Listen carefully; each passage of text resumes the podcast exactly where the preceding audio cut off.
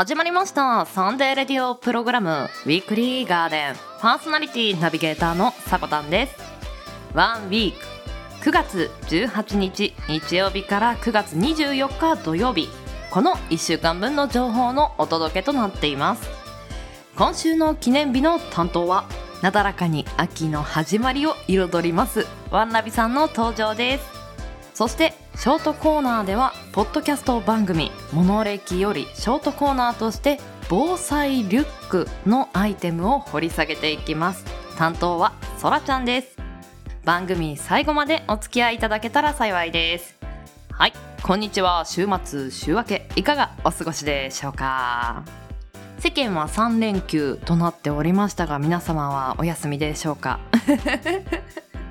まあこの3連休なんですけれども明日が9月19日で敬老の日となっております。実はこの敬老の日というのは2002年までは9月15日に固定された祝日でした。ハッピーマンデーの制度の実地によって2003年からは9月の第3月曜日に変更となってます。なので毎年敬老の日というのはランダムに日にちが変わるんですよね。実はこの敬老の日がもともと9月15日に設定されていたのにはあるきっかけがありました。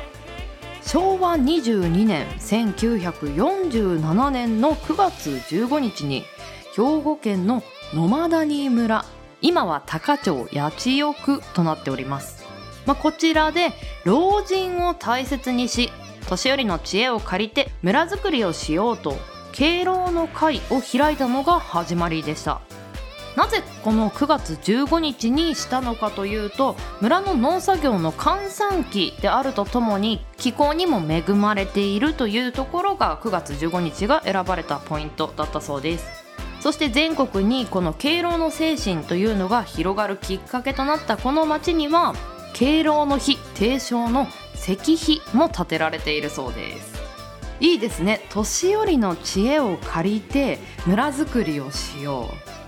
ありますよね。あそこの山の上に雲があると1時間後に雨が降るからとかそういった長く生きてきた人だけが知ってる知恵ってありますよね。私はなんかそういう話を聞くのがとても好きだったりするんですけど。まあ日本は世界的に見て長寿の国とされているんですが日本だけが敬老精神を持っているわけではありません。海外にも敬老の日と似た記念日というかそういった日を設けていたりするんですね。アメリカですと祖父母の日というものがあります。公的な祝日ではないんですけれども祖父母や高齢者へ感謝を表す日とされていてグリーティングカード、まあ、感謝の気持ちを書いたお手紙ですね、まあ、そういったものや花をプレゼントする習慣があるそうです。定番の花は Forget me not 私を忘れないで。日本でいう忘れな草を渡す習慣があるそうです。そしてイギリスの方でも100歳の誕生日に贈られるバースデーカードというものがあるそうです。イギリスでは敬老の日というものはないんですけれども100歳の誕生日に、まあ、今ね毎日のようにニュースで報道されているエリザベス女王からお祝いのカードが届くそうです。街中でも100歳を祝うバースデーカードも多く市販されていて公的には認められてないだけで祖父母や高齢の親の誕生日を祝う風習は盛んなようですが誕生日にその敬老の気持ちも込めてお祝いしているんですね。今年の敬老の日あなたはどんな敬意を表しますか？ね少しでも時間を取ったり物を選んだり、まあ、そういった時間を大切にしてほしいなと思います。では毎週日曜日 AM10 時今週の記念日を中心に週替わりのショートコーナーやゲストやコンテンツイベントなどをレコメンドするコーナー。そんなあなたの耳へ届ける30分程度のラジオ番組です。音声配信アプリスプーンスタンド FM インターネット視聴サービスのポッドキャスト YouTube さまざまなプラットフォームで配信中。提供はウィークリーガーデン制作部およびサコメン有志の提供でお届けさせていただきます。それでは今週もウィークリーガーデンオープン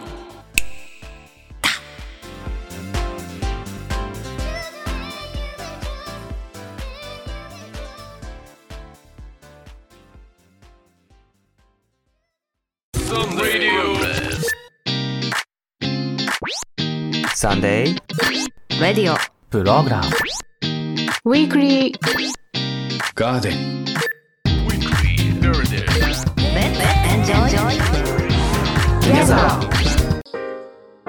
人生に花と緑を楽しむひとときを。ウィークリーガーデン。あなたが新たに知ったことも。誰かにとっては歴史あるもの。企業や団体それぞれの思いを記念日という形に残しありふれた毎日に彩りをウィークリーガーデンは毎週日曜日午前10時に各種音声サービスにて配信中。お便りは公式ツイッターおさこの部屋から募集中。日曜日はガーデンに集合。だ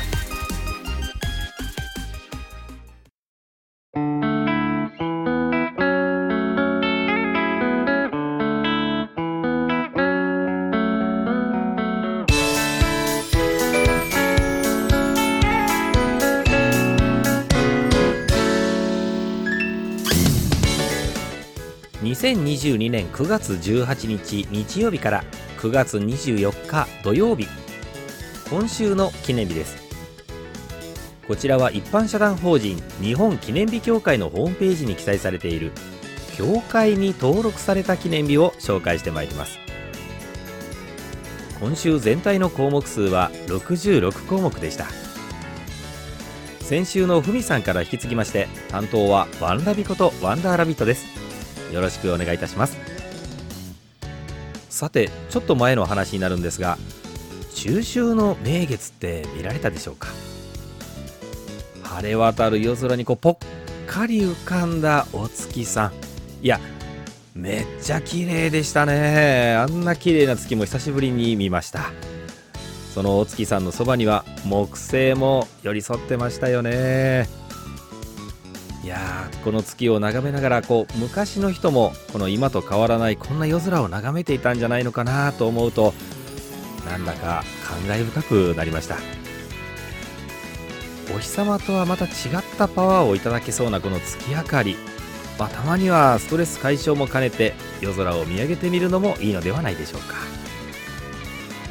では改めまして今週の記念日を見ていきましょう。まずは本日9月18日日曜日の記念日を紹介します。協会が制定した記念日は4項目。その他の記念日が1項目あります。この中で紹介するのは心血管病予防デーです。心血管検診の大切さを広く啓発普及させることを目的に発足した一般社団法人日本心血管病予防会が制定したものです。検診を受けることで血管に由来するさまざまな疾病を予防発見する意識を高め包括的に診断治療することで治療後の改善を図るのが目的だそうです。まあ若い方にはちょっとピンとこない病かなと思うんですがもちろん私もピンとは来てないんですよ。まあ年を重ねるごとにこう血管が衰えるという話ではあるんでしょうけれども確かに年を重ねると細胞も減少して免疫力も低下する。と言われてますよね。まあその免疫力に至っても思春期から20歳頃がピークだと言いますからね。それ以降は年齢とともにどんどんどんどん下がっていってしまうそうです。免疫機能のこの老化予防そしてこう活性化をさせるためには一つに食べ過ぎない。そしてビタミン C、E を積極的に摂る。さらには適度な運動。これがいいそうです。まあ分かってはいるんですけどね。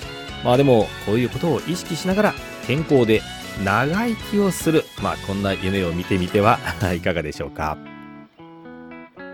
続いて9月19日月曜日の記念日を紹介します。教会が制定した記念日は14項目その他の記念日が2項目あります。この中で紹介するのはグランドジェネレーションズデーです。若々しく年齢を重ね豊かな知識と経験を持ち第二の人生をさまざまなライフスタイルで楽しんでいるグランドジェネレーション世代。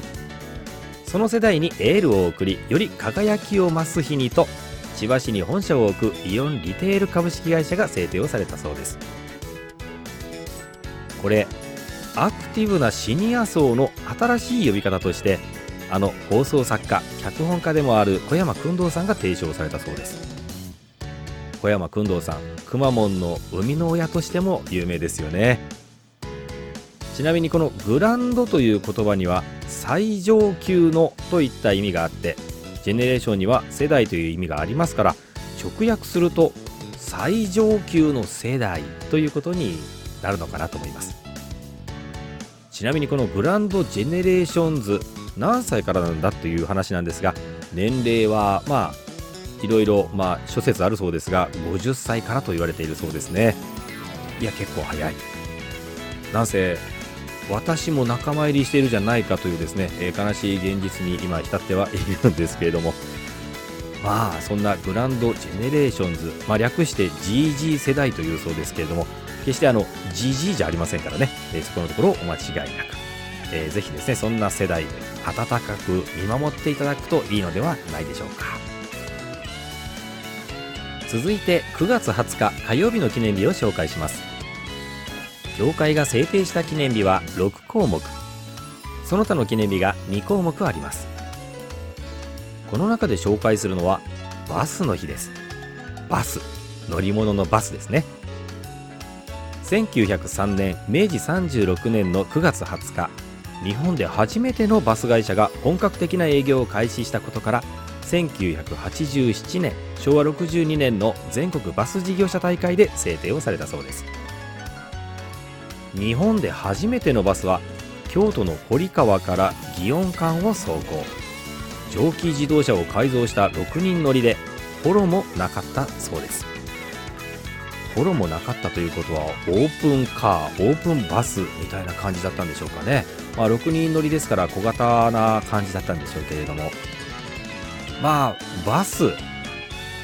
都会の方はよく乗られるのかなと思うんですけれども田舎になると自家用車が主流になるんですよ。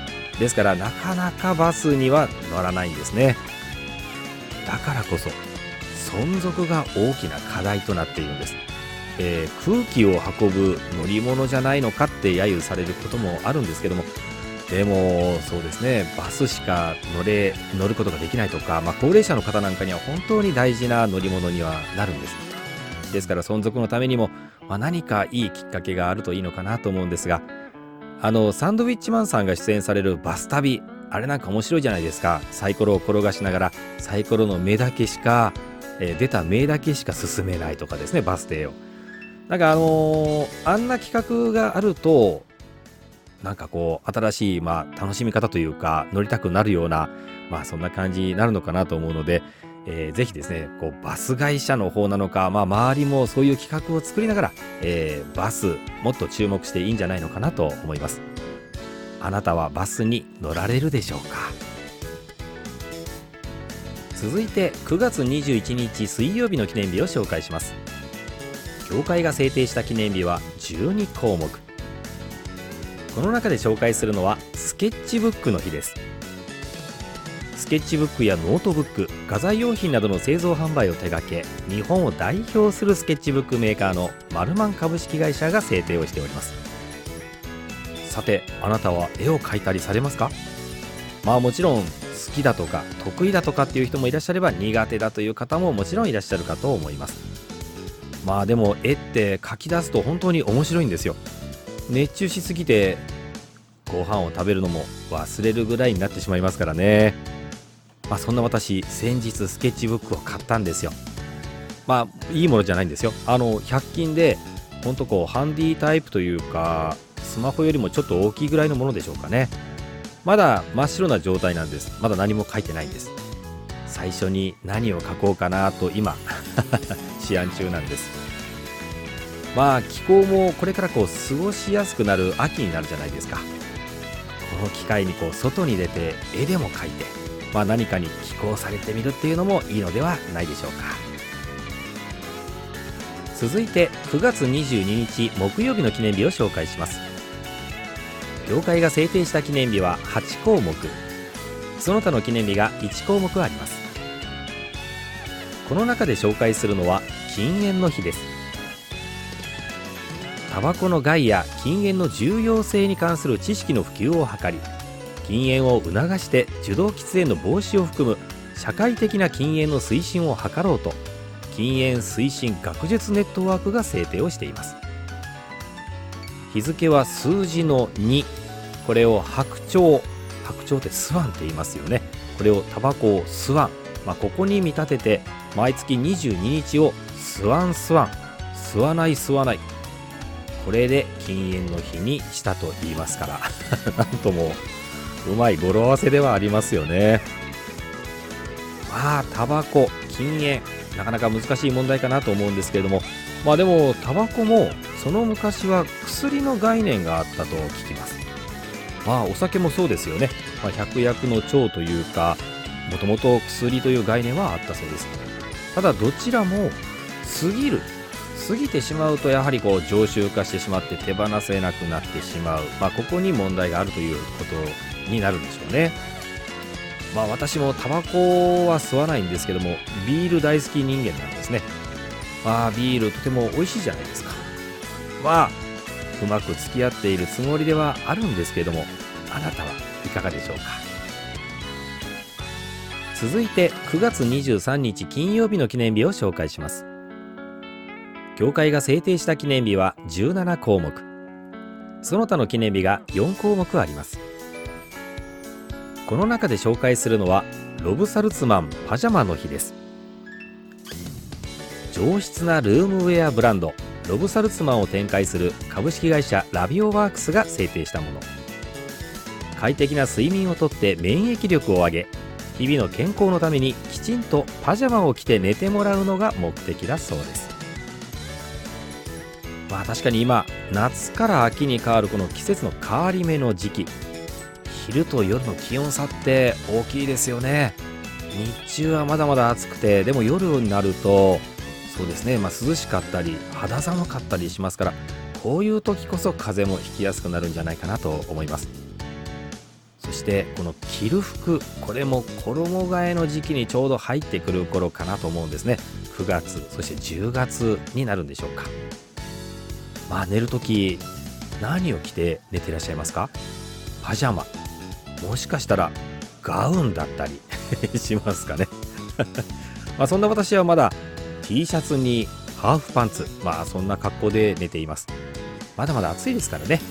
まあでも本当にあの夜中に急に寒くなってあのなんでしょうね。毛布。毛布じゃないですね。タオルケットまだ着てるのか私は。タオルケットにくるまって寝ていることが多いんですけども。まあそろそろ毛布も必要だしパジャマに着替えるのもそうですね、えー、必要かなと思っています。あなたはいかがでしょうか。続いて9月24日土曜日の記念日を紹介します。協会が制定した記念日は5項目。この中で紹介するのは畳の日です。いぐさの美しい緑色から長年緑の日として親しまれていた4月29日と環境衛生週間の始まりの日であり清掃の日である9月24日を畳の日と制定したのは京都市に本部を置く全国畳産業振興会です。畳の持つ住宅材としての素晴らしさや敷物としての優れた点をアピールするのが目的だそうです。畳。いぐさといえば全国最大の生産地って熊本県ですよね。あのくまモンも応援しています、まあ、畳そうですね。あのフローリングももちろんおしゃれでいいんですけれども和の文化畳っていいじゃないですか。なんともあの畳の匂いというか畳の表替えをしたらいい香りがするんですよね。それから畳ってあの年を取るとこうつまずきやすくなって転びやすくなるそうなんですがそうなんですかってそうなんでしょうけどね。年を取ってあの転んでも畳なら衝撃を吸収してくれるっていうじゃないですか。まあ、ですから安心安全にも寄与してくれるこの畳じゃないかなと思います。秋の夜長が始まるこの季節あなたのお部屋の畳もそろそろ衣替えする時期ではないでしょうか。ではここまで。教会が制定した今週9月18日日曜日から9月24日土曜日までの記念日をご紹介いたしました。来週の今週の記念日の担当はヨッシーさんの登場です。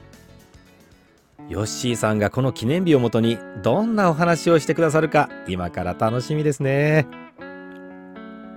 ここまでの担当はワンラビことワンダーラビットでした。今回の記念日は敬老の日が挟まっているせいかお年寄りの方に関する記念日が多かったですね。年を重ねると昔簡単にできていたことも結構苦労するようになって車の運転も不安になられ運転免許証を返納してバスに乗られる高齢者も増えてくるのではないでしょうか。私たちがここにいるのも先人であるお年寄りの皆さんのおかげだと思います。この機会におじいちゃんおばあちゃんにパジャマでも買ってあげて真新しい畳の部屋で絵でも描いてもらいながらゆっくりさせてあげたいですね。思いをつなぐ。彩りをあなたに。ウィークリーガーデン。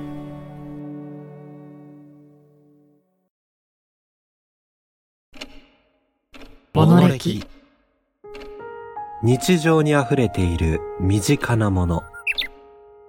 それらの知られざる成り立ちや。人の思いとストーリー。悠久の時を立ち回りあなたに届ける。それがものの履歴書ウィークリーガーデンをお聞きの皆さん、こんにちは、ソラです。本日は、ポッドキャスト番組、モノ歴、モノの履歴書から、ミニコーナーとしてこのお時間を担当させていただきます。今回の深掘りするアイテムは、防災バッグ。また新しい扉を開き、そこにはどんなエピソードがあるのか、少々お付き合いください。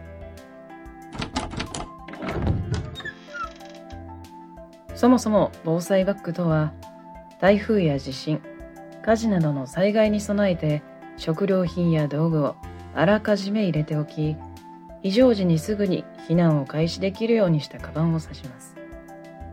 販売元によっては、最低限必要なものをセットで販売しているところもあり、中身は大きく分けて、多機能ライト、防災用マット、簡易寝袋、保存水や保存食、目隠し用ポンチョ、衛生用品やツール類などが入っていることが多いです。災害時に必要なものをすぐ持ち出せるようにする習慣。こちらは日本では昔から確立されていて、平安時代には衣類や布団をサイズの違う風呂敷に入れて運んでいました。また、江戸時代には衣類や道具の収納に用いられた長持ちと呼ばれる木箱が一般的に使用されていました。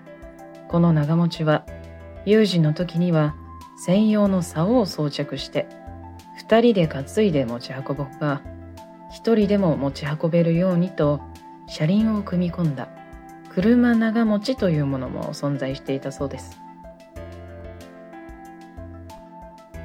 皆さんは非常持ち出し袋という表記を目にしたことがありますか？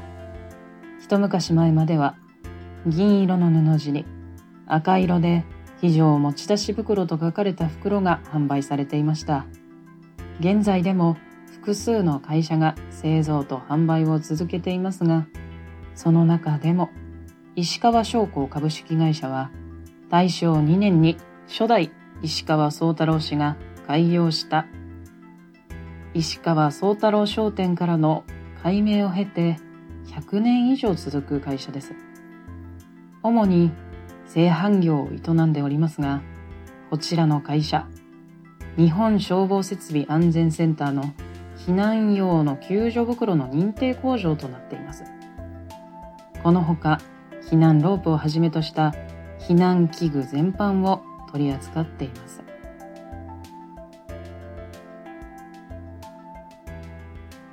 先に少し触れました風呂敷。複数のサイズがありますよね。皆さんのご自宅にはございますか？簡易的なマスクや三角巾として使ったり、非常時の予備のカバンとして使ったりと、応用方法は多岐にわたります。風呂敷自体も軽くてスペースを取らないですし、防災バッグに一つ入れておくのもいいかもしれませんね。日本には備えあれば憂いなし、また転ばぬ先の杖という言葉がありますよね。防災バッグ。実のところは使わないのが、出番がないのが何よりなものだとは思いますが、災害は待ってくれません。何事もなく今日一日を過ごせることに感謝しつつ、もしもの時はどうするのか。ご家族や近しい人、親しい人と話し合ってみるのもいいかもしれませんね。いかがでしたでしょうか？本日のお相手は、モノレキパーソナリティの空でした。それでは、ポッドキャストモノレキチャンネルにてお待ちしています。皆様、良き一週間を。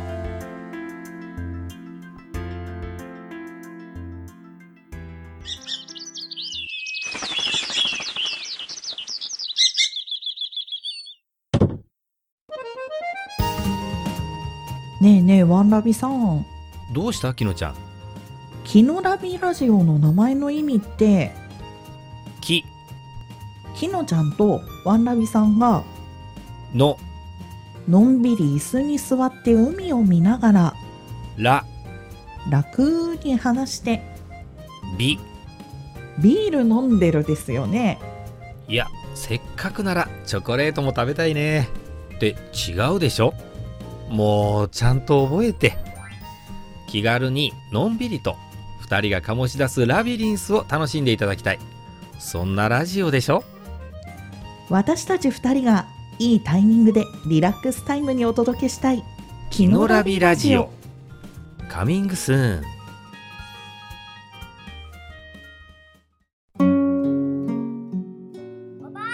ご飯炊けたよ。ありがとう。今は便利だね。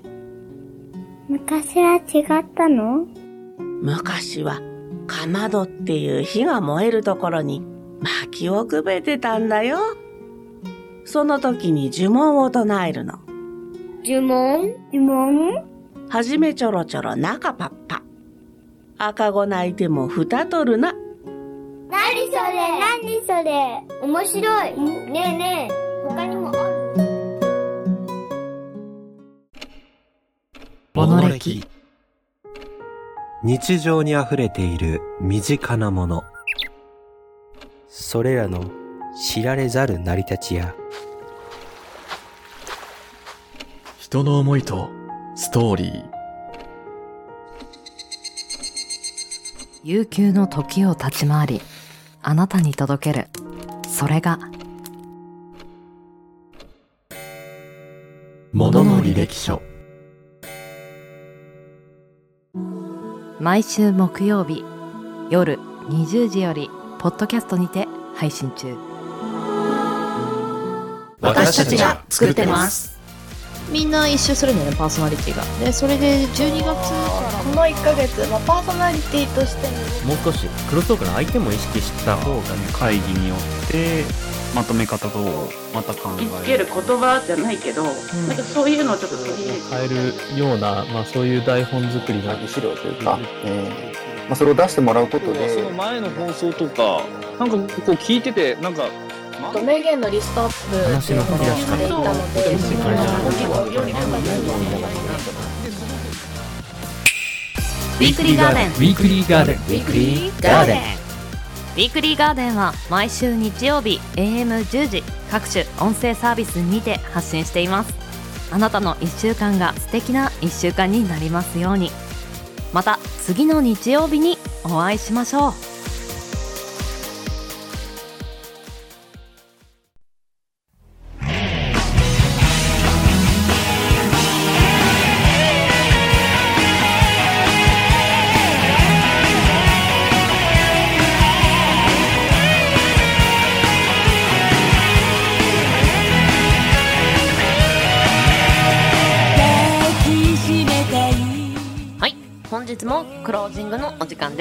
ウィークリーガーデンシャープ 61CM の提供は音声配信アプリスプーンより本日記念日を担当していただいたワンラビさんときのちゃんのラジオ番組。そして本日はショートコーナーの方でも担当しましたポッドキャスト番組「モノ歴モノの履歴書」2つ流させていただきました。詳しくは番組公式 Twitter アカウント名おさこの部屋にて発信していますので要チェックです。さらに番組ではお便りを募集しています。Twitter アットマーク 4KTORIDORI 4KTORIDORI の固定ツイートに投稿フォームが設置されていますのでそちらの方からお待ちしております。ふとねカレンダーに目をやったんですけど9月23日も秋分の日でお休みなんですよね。これ幸せな人だと3連休。そして3日働いてまた3連休となるんですね。なんだろう。何するんでしょうね。3連休の後の3連休ってすごいなんか盛りだくさんな感じするんですけれども。季節のね変わり目でもありますので体調管理は気をつけてくださいというところで先週のウィークリーガーデンシャープ60にいただいたコメント紹介していきましょう山田正樹さんよりコメントいただいてました。ありがとうございます。奈良という県名。韓国語なんです。韓国語で国という意味があって国の都であることから名付けられたわけです。へー。けどなんで韓国語だったんですかね？そこもちょっと気になりますけどね。近くの国だから文化の交流というか行き来はしやすいっていうのも多分あるんでしょうね。山田正樹さんコメントありがとうございます。なんとなく今韓国と言われたら結構夏の時期まあもうもう秋にね入ってきたんですけど夏の時期とか韓国フェアとかいろんな飲食店でしていたなとか思って。少しねお腹が空いてきてしまいました。韓国って美味しいものなんかたくさんあるイメージありませんか？まあまあまあ、あ、あのー食欲の秋もあるのかもしれません。では人生に花と緑を楽しむひとときをここまでのお相手はさこたんです。この番組の提供はガーデン制作部およびサコメン有志の提供でお届けさせていただきました。皆さん良きウィークリーを。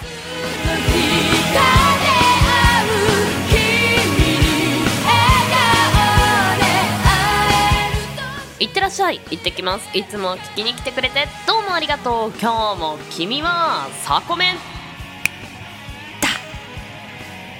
だ。飲みすぎ食べすぎ寝不足。